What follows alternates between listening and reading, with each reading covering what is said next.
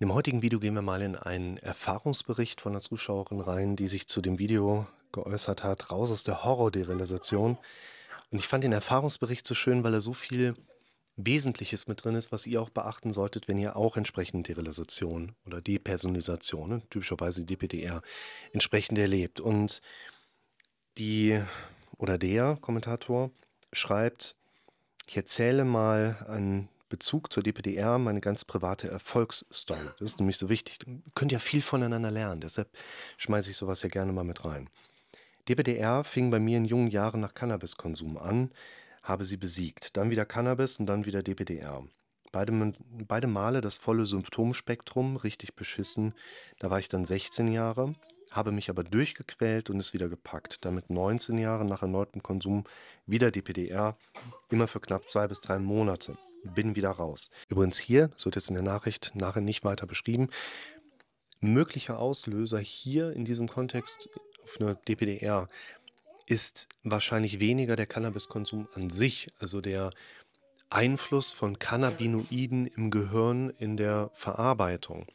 Weil letztlich, sag mal, es gibt ja auch körpereigene Cannabinoide, wo die Wissenschaft sich noch nicht so ganz safe ist. Was löst jetzt bei einer drogeninduzierten Situation, drogeninduzierten Psychose ist man sich immer noch eigentlich sehr unsicher, gibt es das wirklich, so nach dem Motto. Ähm, was löst das eigentlich konkret aus? Und hier, weil man eben auch diese klaren Zusammenhänge noch nicht hat, würde ich immer erstmal natürlich eine ärztliche Abklärung mit drin sehen wollen und im zweiten Schritt aus meiner Perspektive dann aber sagen, so pass auf, du hast Cannabis konsumiert. Das Wesentlichere ist aber wahrscheinlich dein Fokus auf die Symptome, die ja schon mehrfach nach Cannabiskonsum sehr stark in den Vordergrund geschoben worden sind, wo der Kopf immer wieder Dinge groß gemacht hat und das dann entsprechend auch von der Seite eben aus anschauen. Das heißt, nach DPDR und dann symptomfrei und dann Cannabis und dann wieder DPDR und dann symptomfrei, das muss nicht unbedingt am Cannabis gelegen haben, aber im Kopf kann sich abgespeichert haben, Cannabis, ah, und dann denkt man den ganzen Tag schon dran, damit zieht man es magisch auch schon wieder in die Nähe mit rein. Schaut euch mal das Video zum Thema Ängste ohne Auslöser dran. Es ist einfach eine Szenerie abgespeichert, die ist gar nicht kognitiv abrufbar. Also dein Kopf geht gar nicht in der Logik hin und präsentiert dir, ah, du hast da wieder was konsumiert und jetzt mache ich mal so, sondern das läuft einfach ohne Kognition ab. Ne? In deinem Kopf ist einfach irgendwas da, ohne dass du wirklich drüber nachgedacht hast, weil dein Kopf das im Vorfeld schon mal so eingeprägt abgespeichert hat. Und da geht man halt auch stark davon aus, und das kann ich aus der Praxis heraus definitiv auch bestätigen, dass eben nicht Cannabis als Stoff an sich eine DPDR hier unbedingt auslöst. Kann natürlich auch sein, ne? man weiß es wie gesagt noch nicht so ganz genau. Aber vor allen Dingen diese Verknüpfung, gelernte Mechanismen so eine wichtige Rolle spielen. Sehe es so ein bisschen als meine Pflicht an, meine Tipps zu erzählen. Wird vielen bestimmt helfen, denn nur jemand, der mal DPDR hatte, weiß, wie beschissen das sein kann. Das ist ein richtiger Punkt. Dann steht da weiterhin zu den Tipps. Erstens, kein Koffein. Kaffee, Cola, Mate und so weiter. Kurz von der Seite eingeworfen, da habe ich die Tage einen Kommentar rausgenommen. Will ich auch ein Video zu machen, der schrieb, hey Leute, wollte mal ganz klar nochmal aufzeigen, meine Panikattacken sind verschwunden, seit ich aufgehört habe, Energy Drinks zu konsumieren. Wo ich das gelesen hatte und ja, ich rede eigentlich auch mit jedem Panik- und Benommenheits- und Schwangschwindel- und DPDR-Kandidaten über den Einfluss von Koffein oder eben Energy Drinks, Kaffee, Tee auf das eigene System. Ich bin aber teilweise echt immer noch baff, wie verbreitet der Konsum von Energy Drinks tatsächlich ist. Also du brauchst ja nur irgendwie raus in den Supermarkt zu gehen und guckst dir mal den nächsten Kiosk an. Da gibt es ja quasi fast nur Gegenstände, Konsumgüter, die du konsumieren kannst, um dein Leben zu verkürzen. Alles, was irgendein Lebensmittel konserviert, verkürzt dein Leben. Und ein Energy Drink oder andere Dinge, die du da kaufen kannst, ja, nikotinhaltige Produkte, alkoholhaltige Produkte etc. pp. Also wenn man das von der Seite aus sieht, in unserer Gesellschaft will eigentlich kaum jemand, dass du irgendwie länger lebst, wenn man sich so die Konsumgüter da draußen anschaut. Und dass es überhaupt noch Leute gibt, die Energy Drinks konsumieren, das erschrickt mich eigentlich immer wieder. Und da muss man eben auch noch hinterher setzen, du brauchst dich halt nicht zu wundern, wenn du ein oder zwei oder fünf davon am Tag trinkst. Das, ne, das scheint ja Menschen wirklich zu geben. Da gehört der typische Energy Drink, nicht nur einer davon, sondern vielleicht sogar mehrere, zur täglichen Ernährung mit dazu. Da mir gestern das Mikro leer gegangen ist, machen wir hier mit dem Rest der Nachricht weiter. Er schreibt, Alkohol war bei mir nie ein Problem, hatte Heilung nicht geschadet, habe aber immer den letzten Monaten nüchtern gemacht. Lasst es einfach weg.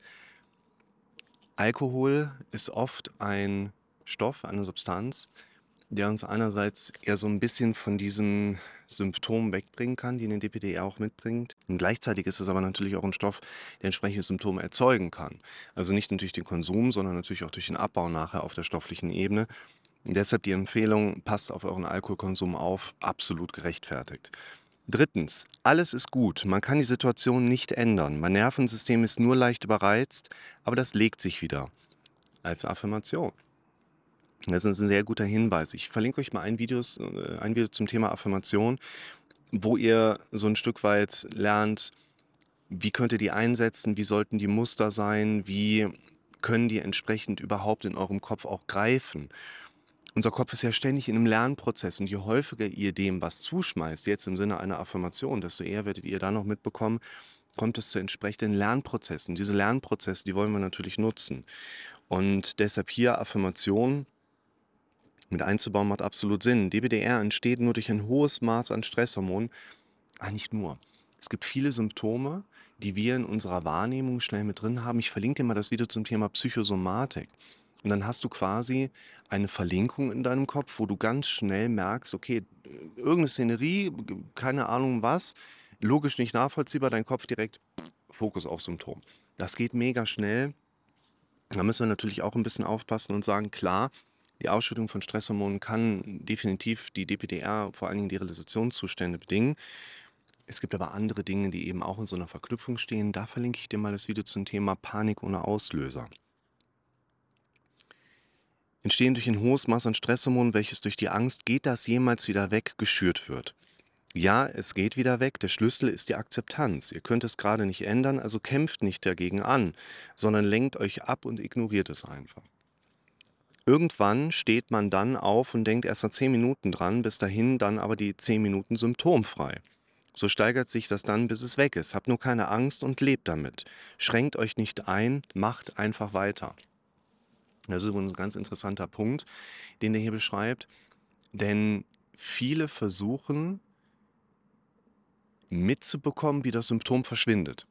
Das Problem ist aber, wenn du mitbekommen möchtest, dass das Symptom verschwindet, fokussierst du ja auf dein Symptom.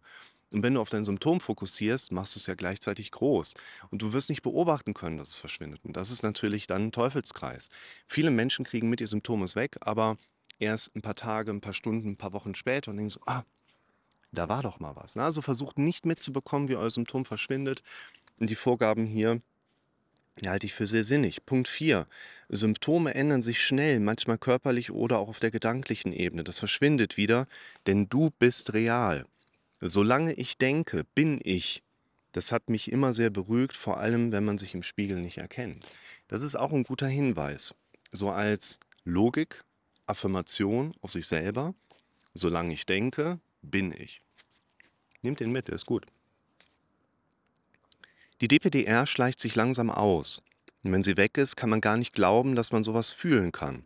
Auch wenn man denkt, man hat vergessen, wie es normal ist, glaubt mir, das habt ihr nicht. Das legt sich dann nach zwei bis drei Wochen ohne DPDR wieder. Es ist so dieses Verlernen des Fokus auf und dann schleichen sich Dinge aus. Das könnte man so ersatzhalber sagen. Punkt 6, der wichtigste Tipp. Hör verdammt nochmal auf zu googeln.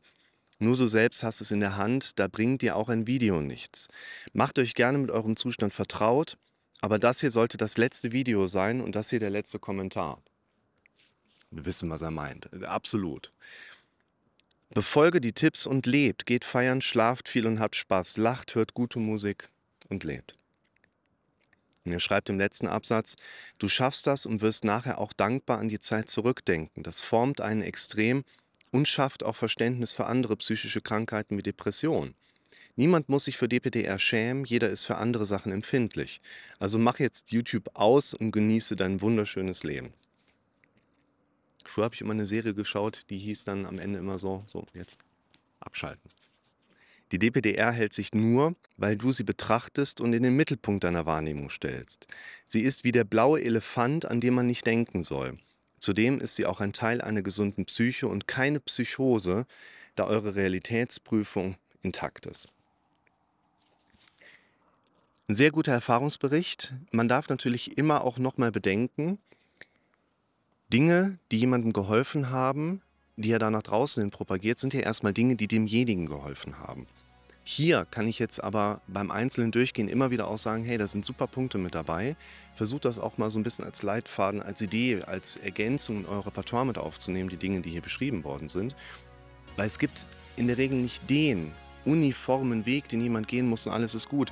Wir alle suchen ja eigentlich immer nach dem schnellen Tipp, der uns dabei helfen kann, eine Sache endgültig loszuwerden. Und wie viele von euch schon gemerkt haben, diesen einen Tipp gibt es leider nicht. Insofern, nehmt diese Tipps mal mit, schreibt ihr doch mal in die Kommentare, was euch geholfen hat. Ich freue mich auf eure Nachrichten.